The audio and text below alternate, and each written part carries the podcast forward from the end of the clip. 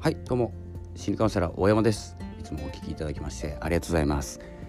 えー、いつも自分時間、えー、今日も、えー、元気に配信していこうと思います、え暗く見えますが聞こえますが、えこう見えても元気です、えということで、え今日のお話なんですけれども、えーと、何かの初心者何かを始めるにあたってですねその始めたことに対して成果を求めちゃいけない。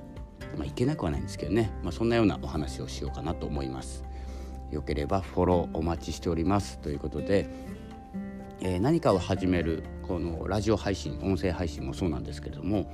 何かを始めた人と何も始めない人何もしてない人ですね、えー、どのような違いができてくるかというと学ぼうとする力が、えー、違います。学ぼうです、え学んだことよりも学ぼうとする力ですね、えというのは、えーとラジオ配信するにしてもテーマがありますよね。タイトルっていうのが。でそれを決めた瞬間、え、得意なものを配信するのでもいいんですけれども新しいこととか好きなこととか、え、共有したいこと、え、共感が欲しいこといろんなことがあるんですけれどもえっ、とですね、え例えばなんですけどラジオ番組のタイトルが「泣ける映画100選」とかですねあのタイトルを決めたとするとこれ例えばでしょあの泣ける映画100個見なきゃいけないかもしれないですし、え、100個知らなきゃいけないんです。ということは学ばなきゃいけない。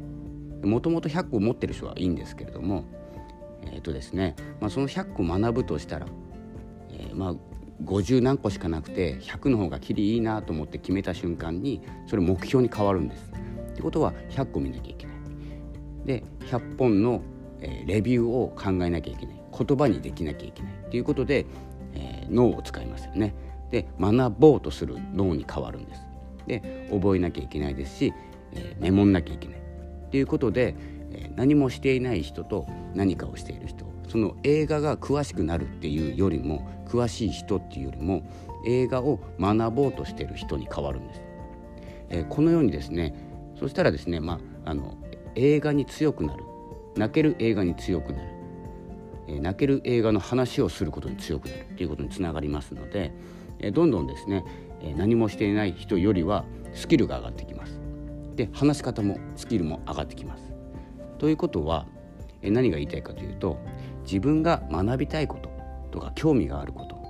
これからどんどん発信したいことで思いついたことをタイトルにしてどんどん発信していく。でこのタイトルっていうのも途中で変えてもいいですしネタ切れたら変えてもいいと思います。